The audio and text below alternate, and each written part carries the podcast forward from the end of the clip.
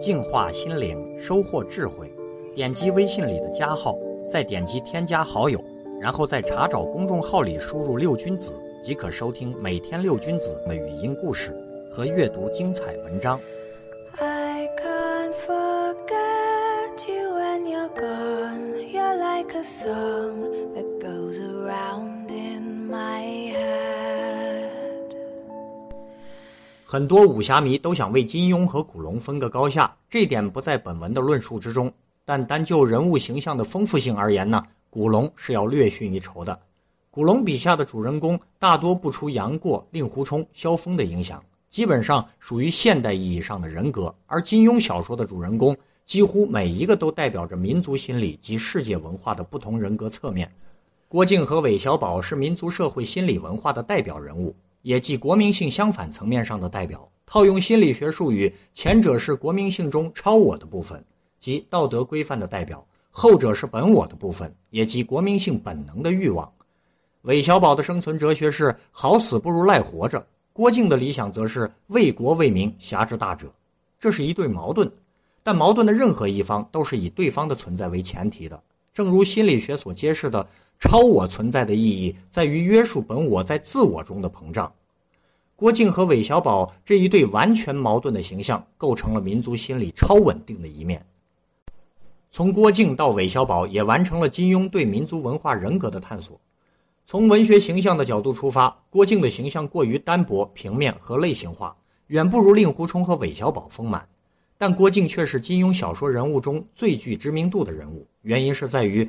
郭靖的形象非常符合民族审美情趣，这样的人物和其所代表的民族心理一样是具有缺陷的。郭靖愿意为了所谓的义字抛弃黄蓉，为民族利益牺牲女儿。从传统文化的角度看，弃小我救大我；但从现代意义上来看，却是对人的自身存在的意义的一种否定。金庸对此也不无批判，《神雕侠侣》中民族文化超稳定的一面，更多的体现了其蚀骨不化。乃至灭绝人性的一面，郭靖在杨过和小龙女的婚姻问题上就完全站在一个封建卫道士的立场上。郭靖性格的闪光处是在射雕特定的环境中展现的，到了《神雕侠侣》中就有点格格不入了。如果置他于笑傲江湖、争权夺利的环境当中，恐怕会成为正派人士的一颗棋子；如果置于《倚天屠龙记》的环境当中，难说不会成为另外一个灭绝师太。即使是在这样一个民族危亡的特定时代，郭靖也不是一个在现代意义上值得称赞的人格。这里拿萧峰做一个比较吧，萧峰的个人经历和郭靖有相似之处，都是在另外一个敌对的民族当中长大的，个人的恩怨和民族的矛盾相互纠缠，但两个人解决问题的方式却大相径庭。郭靖以暴制暴，是以正统的民族主义者的身份出现。萧峰则全无狭隘的民族观念，更多的是人道主义的形象。打个比方吧，郭靖好比阿拉法特，萧峰好比圣雄甘地，其差别是传统的国家观念和具有现代意识的国际主义观念，充满民族优越感的正统思想和人生而平等的人道思想之间的差别。两个人最终都以身殉国，但是以萧峰为对照，我们不难看出郭靖所奉行的人生自古谁无死，留取丹心照汗青的。传统道德的局限。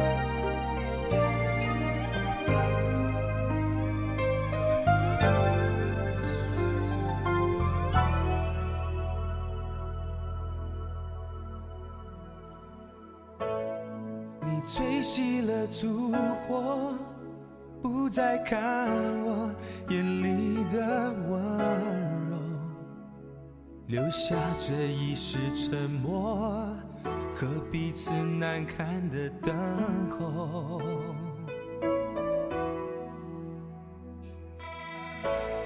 有爱就有伤痛，爱到尽头就该放手。你说你不会难过，泪却已蜿蜒成河流。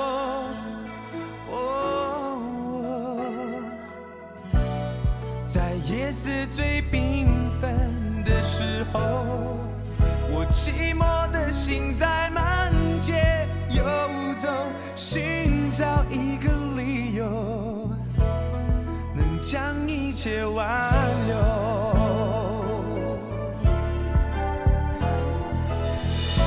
爱是如何伤了你我的心，让人真的。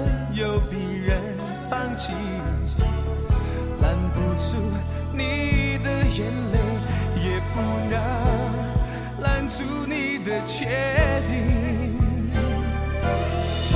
爱是如何伤？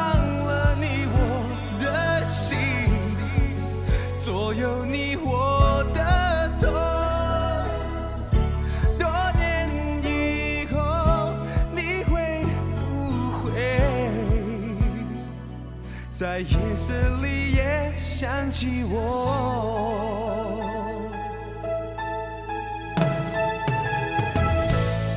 有爱就有伤痛，爱到尽头就该放手。你说你不会难过，泪却已蜿蜒成河流。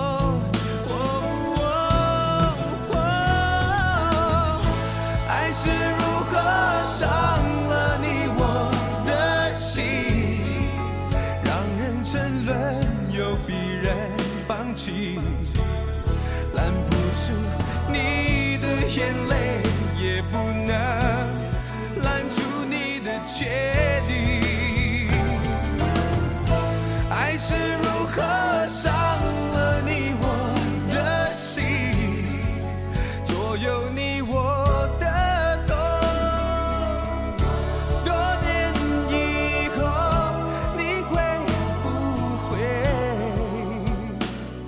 在夜色里也想起我？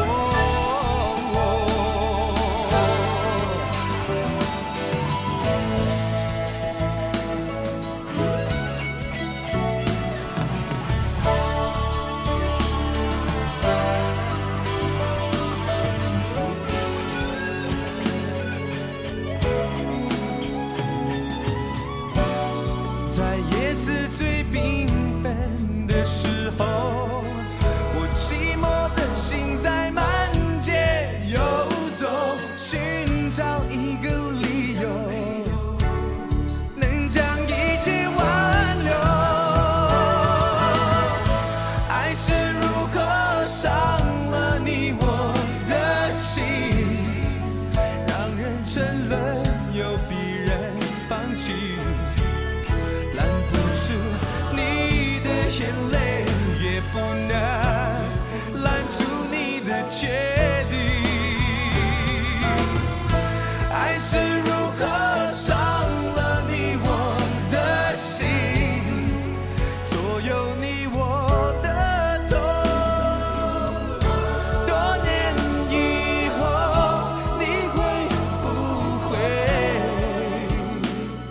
在夜色里也想起我。